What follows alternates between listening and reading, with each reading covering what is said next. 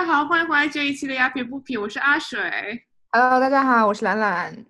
啊、今天我们呃请来了一位嘉宾，他基本上在我本科的时候是无人不知、无人不晓，即使现在的学弟妹们也还是知道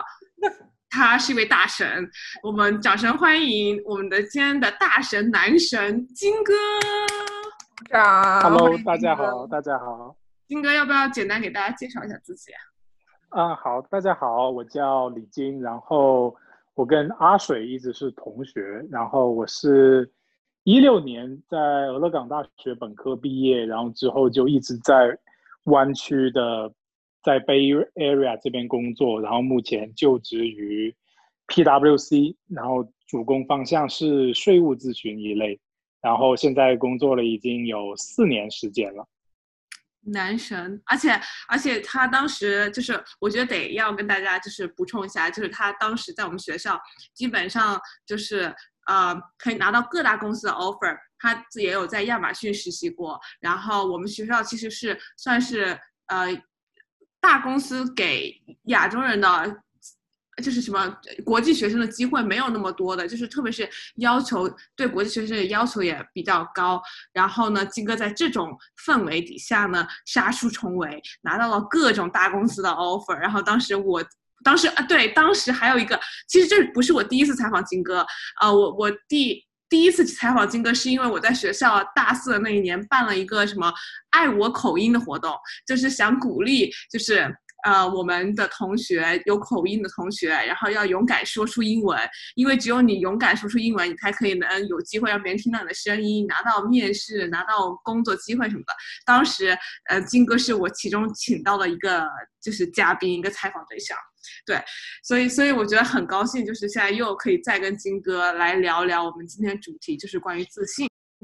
我有时候觉得自信这种东西，其实跟性别也有一定的关系，有吗？我觉得跟人生阅历分不开关系。我觉得自信这个东西，大部分还是后天的一个塑造，嗯，可能也有基因的关系在里面，但我觉得后天的打磨可可能占的比重要更大一些。你们对自信的理解是什么？我觉得自信，就我先说，我觉得我自信对我来说就是相信自己，就很简单，也很肤浅的一个定义。你你们觉得对定你们是怎么定义自信的？或者说自信对于你们来说意味着什么呢？我先说说我吧，我觉得自信对我来说并不是一个什么特定的概念，或者是说它会让我觉得时时刻刻我自己是一个很自信的人。其实我从来就没有觉得在做事的当中，我会觉得我是一个很自信的人。但如果一定要说的话，我觉得自信的话对我来说就是你不要给自己设一个太大的条条框框，就不要给自己设太多的限制。举个例子，就好比一件事情你从来没有做过，但别人问你，你觉得这个事情能不能做的时候，很多人下意识就是哦，这个东西我从来都没有做过，可能我要找另外一个人帮你做。但其实有时候换另外一种想法，就是你可以尝试着去接受这个事情，然后之后再慢慢去学，然后最后把这个事做好。就是很多人其实我觉得，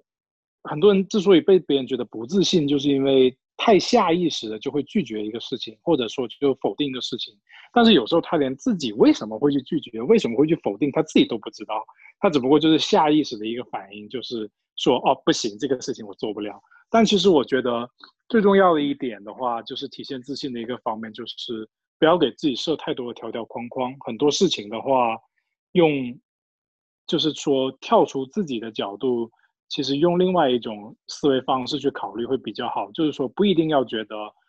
这个事情就一定是一个死结，就是有时候你在否定自己的事之前，可以问自己一句：哎，为什么我觉得我做不了这个事？有没有可能我能做得到？大概是这样。嗯嗯，make sense，就是从一一件就是做事情的这种角度来来来理解自信这件事情。那兰兰你呢？我，你这个问题把我问倒了，因为其实老实说，我一直，因为我不是觉得我是我是一个很有自信的人，所以我都不知道对自信怎么定义。嗯，然后我觉得刚刚那个金哥说的很对，其实有些时候自信就是一种心态，是一种 mindset。我觉得就是你如果有自信，你会更愿意去尝试不同的事情，因为你即使失败了，你也会相信自己可以走出来，可以自己变得更强。嗯，就是有些时候自信有点那种，就是勇气吧，并不代表你一定要有这个能力，但是你会愿意去尝试新的事情。嗯，然后。我觉得自信还有一点很重要的是，有一些人是外表自信，但是并不代表他内心自信。啊，我觉得真正需要自信，就是真的是得要来自内部的。而且我个人觉得，自信是别人是给不了你的，这是你自己就是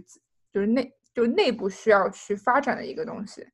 啊，因为你如果内部不自信的话，别人无论怎么想，嗯，给你鼓励，想给你自信，你是永远都就是。不会真正的体会到的。嗯，你刚刚说外表外表自信，我就想到我为什么会觉得金哥自信。一开始是因为他走路很笔直，然后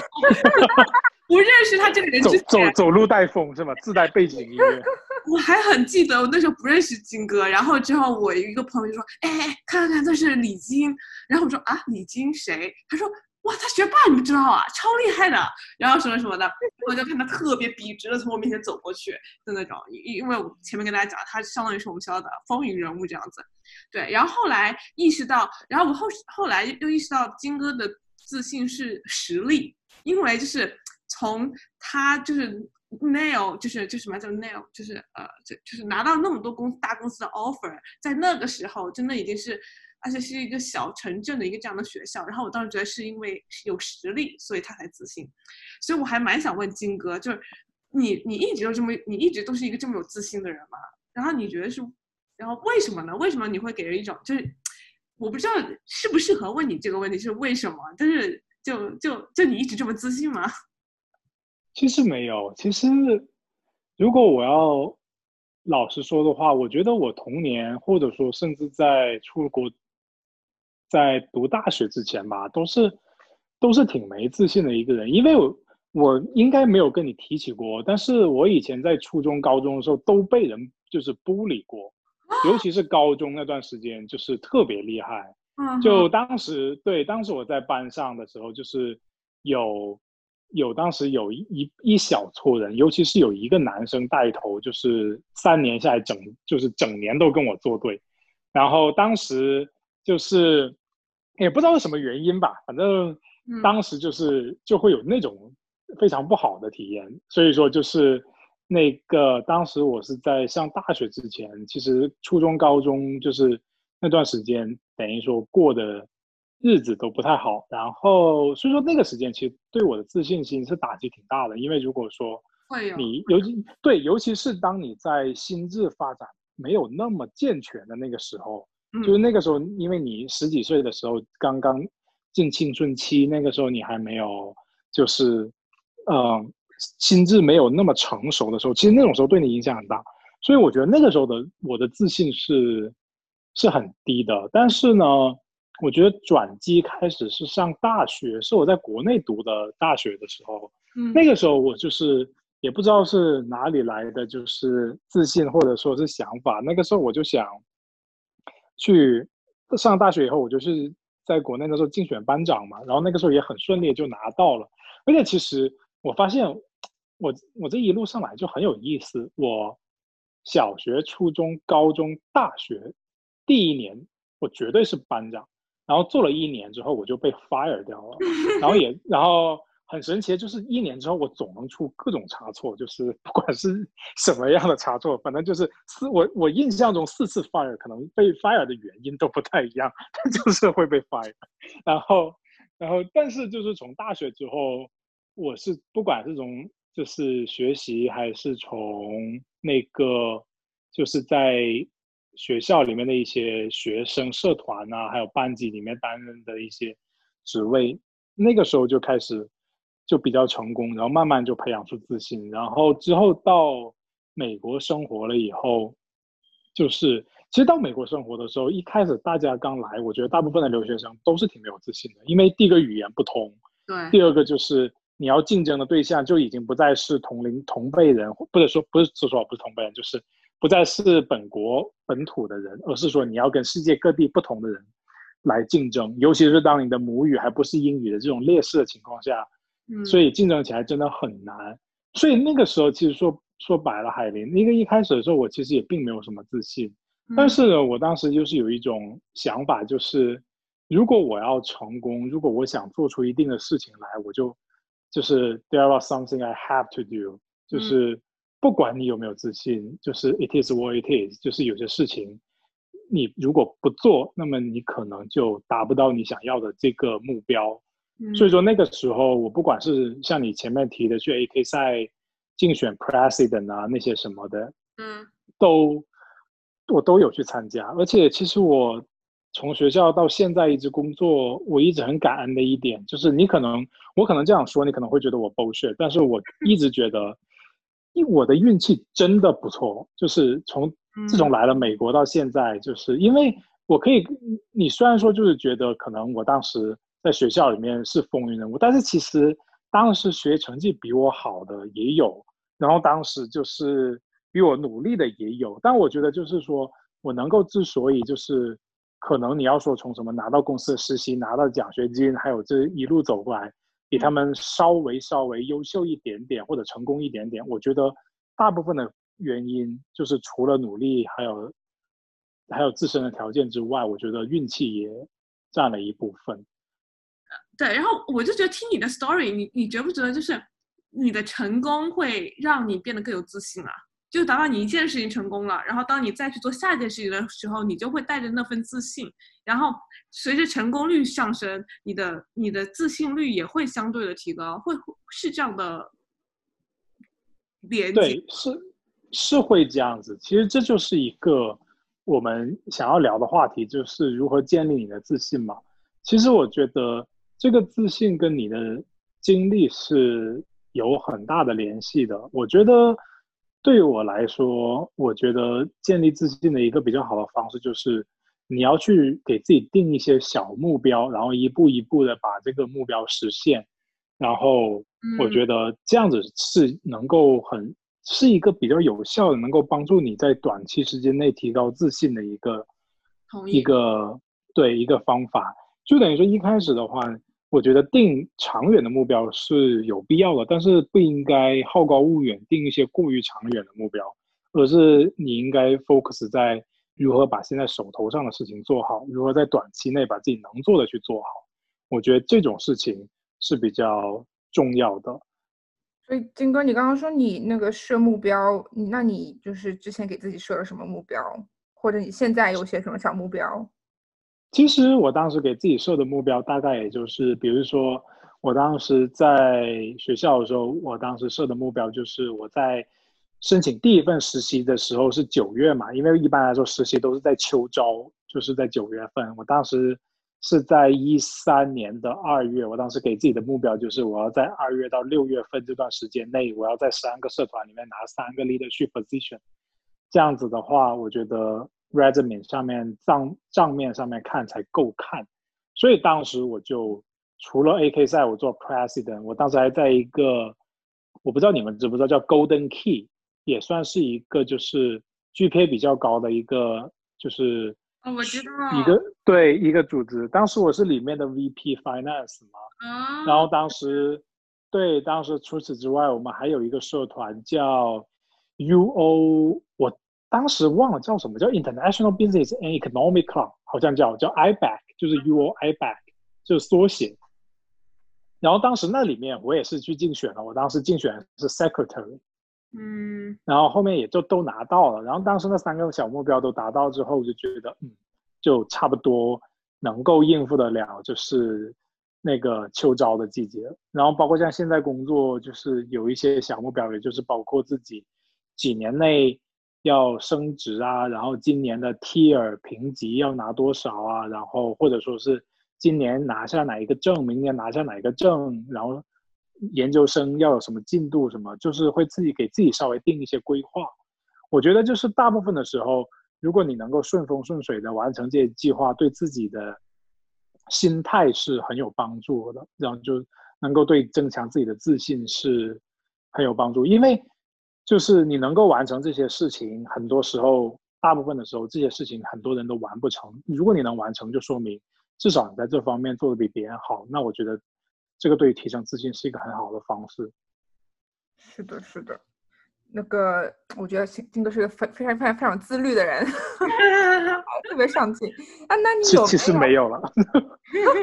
呃，谦虚谦虚。那那你有没有就比如说给自己设个什么目标，然后没有达成，就是对自己就是受就是自信受到很大的打击呢？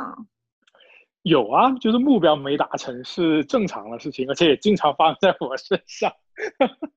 但是其实就是，其实就是说，我觉得我现在的心态跟当年。在学校的时候有一点变化，就是我现在看事情都会从一些比较正面的角度来看。我觉得这个方面是，我觉得这个心态跟自信其实是一个相辅相成的，因为因为你不可能你设定所有目标你都完成得了，所以当你的目标没有完成的时候，你能够如何保持心态，这点就非常重要。就是说，其实很多人他能够保持一个自信，在顺风顺水的情况下面。因为其实，在顺风顺水的情况下，每个人都很容易保持自信。但其实真正重要的是，当你遇到一些挫折，当你没有能够完成你的计划的时候，那个时候你要如何保持你的乐观跟自信是很重要的。其实我现在，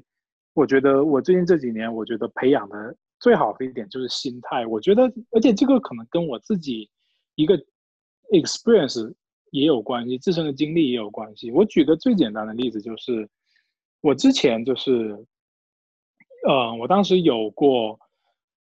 给自己设定目标，就是我当时升从 associate 做到 senior 的时候，我在因为我们 PwC 跟其他的四大不太一样，我们一般来说是三年 promote，但是我当时是两年就 early promote 了，所以当时我就想，那我从 a senior 到 manager 的时候，我也想两年就 promote，就是又是一个 fast promotion，但当时我并没有能够完成得了，因为当时。我在第二年 senior associate 的时候，我当时手头上面有六七个大项目，我当时有一个项目就 mess up 了，就是因为那一个项目 mess up，所以说我就导致我没有能够被 promote。所以那个阿水，这也是给你的一个 一个 tip，就是你在 promote 那一年千万不要去过多的找一些特别好的，对，就是做错少做错事比多最对是要有要重要的多，就是 accuracy，因为就是说，你一旦 mess up 一个，它会掩盖掉你其他所有的 good things。就所以说，对，所以对，所以说你宁愿就是你只做三个，但是你全部做得好。好，对。就是那对比起你做七件事，但是你做好六件，有一件 mess up，你还不如就做三件事，把它全部做好。对对对。这个是我自己的泪与血的教训，反正就跟你 跟你分享一下。大家大家记住吧。然后当时我没有生的时候，其实我当时是很 frustrated 的。然后当时我也有跟我的 partner 什么谈，就当时他们也能看到我，他们就是说，Yeah，I mean like you should piss off。然后他就说，就他们也很理解，因为就是像有一个跟我关系很好的 director，就是说。他就说，You probably look at the people who already got promoted, and then you are telling yourself like, really, you promote them, but not me。 就是大概的意思就是说，你可能会觉得特别不爽，因为确实有一些 promo 人，你会觉得他并不比你优秀。但是就是有时候事情就是这样子，就是有很多，就像我前面说，有一些 non-controllable factor 在你的 career 里面，是你是不可能完全 control 得了的。但就是当这种事情发生之后，你的心态就是要调整。所以我当时我是对自己说，那 it's OK，就是这个事情确实我 mess up，那我再来过就好了。而且确实是，假如说我那么早，如果说我是那么急的去 promote，如果我到了 manager 之后，我的压力可能会比较大。那现在我多半年或者多一年的缓冲期，也未必不是一个好事。所以说后面。我最近这半年，就从四月份到现在，然后我就一直就是，也不会说让我有太大的影响，我就重新投入到我该做的事情。然后现在我得的这个这个叫做 feedback 什么也都很好。然后目前我还有一个大项目在手，如果这个大项目没有出任何没有出什么太大差错，那我年底应该就可以 promote。但现在我不想，我不想毒奶自己，还是这句话就不要说太早。目前呢，对，等下把自己奶奶死了就不好了。像去年，去年我下面那些对我跟我关系比较好的 associate，就是疯狂的给我灌奶，就说没有问题的，金哥你一定可以生的。结果我就被奶死了。去年对，有的时候表扬会让人膨胀。不不，我觉得这个跟膨胀没有关系，我是真真正正就被他们奶死了。而且有一个 associate，他他就他就当时奶了三个人，包括我还有另外两个 associate 要升 senior，结果这三个人都没有 promote。然后我就跟他说，你就是你真的就是一个毒奶。但但是就是但是就是回到刚才我们那个话题，其实就是我觉得就是当你遇到挫折，或者说你没有预计到。呃，没有，就是没有完成你预计的项目的时候，你要明白一点，就是这是很正常的事情，你不要把它看成是一个坏事，因为你不可能说是能够完成自己制定的每一个目标。但是关键的事情就是你要如何在之后调整自己的心态。我觉得对我来说，我当时调整心态的想法就是。既然这个事情已经发生，那没有去能力去改变，我只需要 focus 我现在能做的事情就好了。我只要把现在之后能够做事情再好，然后，而且我有一个很强的信念，就是我只要能够把我手头上的事情做好，然后以我过往的经验，还有我这过去几年这么无敌的运气，我之后一定成果是不会差的。嗯。我觉得是这样，就是特别是是受到打击的时候，就是要要要要学会如何调整自己很重要。像我的话，我会就是我会我会跟自己讲说，当犯犯了什么错误或者什么，我会说告诉我自己，这不是这不是真的是阿水，这不是真的阿水。然后呃，this is not real you。然后就是想一些那些会给你 powerful 的人，单方我会想碧昂斯，如果这件事情发生在碧昂斯身上，他会怎么去处理？然后这样子的话，其实。你就会，我我就会比较容易去调整我的心理，因为你想，你把自己放在一个很想象一个很强大的人，然后那个强大的人肯定是会有另外，就是会怎么说，会会会有另外一种方式去处理这件事情，或者这件事情对那个人根本就不算什么。然后我觉得这样子的话，我觉得对我来说还挺有用的，就是快速来调整我自己，然后再重新投入到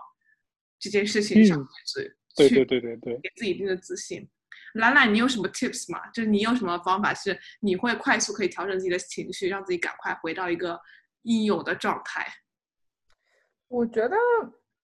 就像你刚刚说，一个是心态调整，一个就是不能把一件小事情无限放大化，就不能就比如说你是啊，就比如说刚刚金哥说的没有，嗯，比如说拿到就是升职的机会。就不能把它无限放大成，哦，是我能力不够，我怎么怎么不够？哎，它它只是一个，就是人生中的一个小小的坎坷，只是代表可能时机不对，只是代表可能今年不是很顺，就是就不能无限放大化。因为我觉得有些时候我悲观的时候，就会把这些东西全部都归到自己的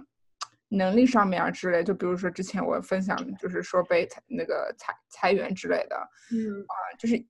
就当然，如果说是自己真的是有自己的错误的话，那也需要自我反省，对吧？但在自我反省的同时，就是，嗯，就不能不就一定要避免不必要的这种，这种自我否定嘛？扭曲对扭曲的思想啊，对自就是自我能力的否定，嗯，然后我觉得还有一个就是需要怎么说呢？那 distraction 吧，就是要做点别的事情，就不要让自己一直想这件事情，就是。嗯，做点自己有有兴趣的东西，让自己就是感觉就 take a mental break 啊，我觉得有些时候会让你有不同的不同的 perspective 之后。对，我觉得这点很重要，而且有时候说一句说一句不好听的话，很多时候就像举个例子，假如说你手头上有六七个项目，你六七个项目当中只有一个没做好，然后那一个项目。你你没做好，但是你要想一想，很多时候为什么那其他项目你都做好，微微就是单单这个项目你没有做好，很多时候可能并不是你自身的原因，可能是这个项目上面你上面的人没有给你足够的 support，或者说就是你跟这个项目上面人，你们你们就是合不来，那么你的表现自然会打折扣。所以说有时候就是说。嗯，就是说有时候你要从自身找问题，但是你不要。我觉得有一点很重要，就是你不要把什么都纠结，都就怪在自己身上，因为有时候这个项目、这个事情你没有做好，并不一定只是你的问题，很有可能就是 是其他人的问题才导致这样的结果。对，嗯，确实，我我觉得我觉得这种这种心心态的转变就是还挺重要的。如果说面试的时候你们中途被打击信心，应该怎么样挽救呢？装，对，真的，我我跟你讲，我第一次面试咨询公司的时候，哇塞，那真的是惨不忍睹。现在想到我都觉得已经无法面对自己。然后后来是两年之后再去面了一次嘛，后来就面成了。嗯，然后，然后我第一次其实是没有没有准备好，没有人告诉我，其实咨询面试就是最最最最最最重要的一点就是自信。其实你的你的能力或者你的知识并不是那么的重要，但是你必须要就自信，即使不自信你也得装着自信，就是 fake it until you make it。然后我第二次的时候，我就特别注重这一点，就即使我不知道我自己在做什么，就是说什么或者在或者在在干嘛，但是我都就是装的很自信。然后面试一共是三个小时嘛，我就说三个小时装自信，我可以装得来。然后我就就就就确保就是。就比如说，啊，他给我个 case study 的时候，我我同事就是我朋友，他就建议我，他说你那时候就站起来，用用房间里面的白板把你自己的就是把你自己的想法给 lay out 出来，然后像 presentation 一样站着说话，这样子你站着就会给人一种你有很很有 presence 的感觉，就会有有那种那种自信的感觉。然后当时我就这个样子，然后我觉得还真的挺有用的，就因为你站起来的时候，你就会觉得。就是有有种不一样的那种感觉，所以我现在即使在家里面面试，我都是站着面试的。嗯，其实是有用的。我有我有看到一个 TED Talk，我可以把 link 放到呃信息栏给大家。他讲的就是 how your posture，就是你的姿势会影响到你自信的的程度。然后他说他建立一些建议一些 leaders，就开大会什么之前去厕所，然后张开双臂。然后就是对着镜子，或者做一些很有让自己会很有增增加自信的一些姿势，然后真的会提高你的自信度。那个那个 title 我也有看过哦，对不对？对，就是觉得还挺有用的。但但是说说到那个很有趣的一件事情，我不知道你们有没有读过那本书，叫嗯《The Art of Not Giving a Fuck》。哦，我有我有我有看完这本书。对啊，它里面有一点就挺有意思的，他就说很多人会教你，比如说。嗯，就是开会前就是 power move 一下，或者是说你其实就镜子，就是你面对着镜子对自己说 you can do it，you can do it，you can do it，就给自己打气。但是他说，其实真正自信的人是不需要这么做的。你看，你觉得 Steve Jobs 会对着镜子说啊，我可以，我可以，我可以吗？他说，你觉得一个漂亮的女女生会看着镜子对自己说我很漂亮，我很漂亮，我很漂亮吗？就不会这个样子。所以他说你 有点道理。对，他就说，如果你真的会去做这些事情，那就说明其实你是个不自信的人。然后你越这样做，你会越潜意识潜意识里面提醒自己，其实我是一个没有自信的人。所以其实这也是不一定是好的一件事情。就是我觉得还是挺有意思的，就是一个不同的观点。对，嗯，那就 make sense 啊，就是为什么我从来不去厕所做这些事情。动物就是无形中又给自己装了一个逼。对，对我我觉得今天大家就是讲的这些 tips，其实都还挺挺有用的。我觉得，嗯，我觉得我也认识到了不一样的金哥，因为金哥真的给我感觉就是那种很有自信，然后走路，如果你超挺拔的那种人，然后就是感觉没什么可以难到他的。但是我觉得这样的金哥才正常，就是才给我一种就是不是装出来的那种，就是。确实，你要经历很多，然后，然后你要学会如何调整自己。我觉得我一直都很正常啊，只不过是被你在你那边被 被魔鬼化了一些，被神化了。哎，不止我，我的是包括我来纽约嘛，然后就我们会有 UO 的一些聚，呃，就是我们本科的一些聚会，然后看到学弟妹，然后他们第一个问我就说：“哎，你认识李晶吗？”然后我说：“啊，认识啊。”我说：“有有谁不认识吗？”而且那些学弟妹们年纪都很轻。后来我才知道，金哥其实。他，我觉得，我觉得金哥就是很好，就是他还去帮助自己的学弟妹，就是虽然自己现在已经在四大很稳定、很优秀，但是他会不忘去学校的宣讲会，然后给更多国际学生机会。我觉得这个一个 give back 其实也是很很重要的，就是就是我就想这样来了。我们上一期其实有聊到，就是说现在中国人都比较愿意，就亚洲社会或者国际学生都比较愿意帮助自己人。对，金哥就在做这件事情，他就会回我们本科学校，然后做一些宣讲会，然后那学弟妹就会过来抱他大腿。我觉得这个还是挺重要的，因为我一直觉得，就是因为其实这跟我自己的自己的经历有关系啦。因为说实话，那我当年如果没有那些前辈拉我一把的话，那我肯定也到不了现在这个样子。嗯，所以说，只不过我只是在做相同的事情而已。其实我觉得就是说，这个跟自己的阅历也有关系啦。就是因为我当时是这样成功过来的，那我也就是说，想把这个。这个就是好的一种方式传递下去。对啊，就是让让他们更多机会。我觉得当一个人有了一个机会之后，你会给他对带来的改变很大。那我不记得我在哪里看到一本书，他是说，就说你现在去帮助你更年轻的一代，其实你对这个社会也是在做出贡献的。因为打把你的这个机会能给他们带来机会，那他们对这个社会会在某种程度上会有一个循环，相当于他们也会更愿意去帮助下一。下一部分的下一代人或者他们后面的人，所以我觉得是件很有意义的事情。我觉得这个其实也是一个对我们一个很好的提醒，就是很多成功人士，很多我们就是看到很自信的人，其实他们背后也是可能会有很多贵人帮他们，或者是。啊，那个就是，或者是他们可能是在收到过很多拒绝之后，然后才成功的。像最近领英上面经常说什么啊，我在收到这个公司的 offer 之前，被什么几百家公司拒了啊，然后投了投了多少多少家公司都没有消息。就是，但是我们看到的肯定是他们就是成功后辉煌的那一刻，但是没有看到后面的艰辛，啊，就是他们之后的努力，就背后的努力。所以很多时候，嗯。就是我们也不用说只看到别人的成功而觉得自己就是怎么失败就不自信，因为其实那些自信的人其实背后也是有很多他们自己的故事和心酸的。嗯，只是他们一直都没放弃。对，嗯，这个是，这个确实是。而而且其实我觉得自有自信的人其实是不会害怕去帮助别人，让别人变得更强。我不知道这是不是每一个人，但是我觉得我观察的有自信心的人，他们其实是，就是就是还是就是不怕，哎呀，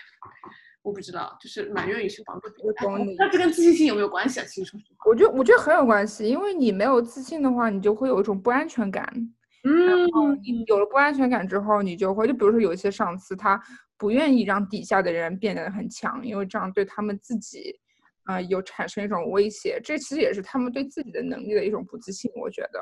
嗯嗯，对对，其实这个东西很多人都有想过，我包括我自己也有想过。但是我的想法是，就就其实我觉得这个想法从某些方面来说，其实很没有必要。因为如果那个人是一个真正是一个宝藏，是一个钻石，不管你去不去鉴定它，不管。他现在就相当于是一个，就是我按照我 partner 的话来说，我当年的大老板，他，他就我当时有问过他相同问题，我说你怎么会当时在学校里面就愿意选我去面试？因为当时我就说，我被其他四大都拒了，我就说为什么你偏偏愿意给我这个机会？他说我觉得你就是一个未雕琢过的钻石。他说我我当时跟你面试的时候我就相信你。然后他当时说的这句话说，如果我不选你，之后也有人会选你，因为你本身就是一个钻石。你看吧，就不止我一个人这样讲你，你老板也这样讲你。不是 不是，这个这个不是重点，重点是我觉得你如果不去帮那个人，之后也会有他也会遇到他的伯乐，他也会有其他的伯乐去帮他。我觉得就是所以说不存在是说你不帮他，那么你你可能会觉得他就一辈子会平平凡凡什么？不会的，就是如果那个人本质上他就是一个宝藏，迟早有一天他会发光发亮。然后这个时候你还不如就顺水做个顺水人情，推人家一把，人家之后会也许会把这份恩情一直记得下来。嗯，然后就是说，对啊，那那为为为何不这样去帮人家一把？好，那那那金哥，如果今天观众只能记住一句你说的话，然后你会希望是什么呢？就是要相信自己，现在不管是现在还是之后。其实人生的可能性有很多，就是不要给自己受那么多限制。有时候，当机会来的时候，要尽量去争取。不管有没有自信，其实自信是一个培养起来的东西，不是说你有自信才能抓到机会。有很多时候反而是你一点一点抓到机会以后，自信才随之而来。嗯，是的，我我觉得人是一个很有弹性的东西，就是千万不要因为没有自信或者什么什么，就是去限制住自己一些机会或者可能。嗯，对嗯，对，好了，那谢谢金哥今天来，然后希望我们可以早日见面的 catch up。哦哦，那我们今天节目就到这，希望大家都可以自信满满。如果大家需要的话，对 对，呃，大家都加油。好那嗯，好，那我们下期节目再见，拜拜。嗯，好，拜拜。拜拜。好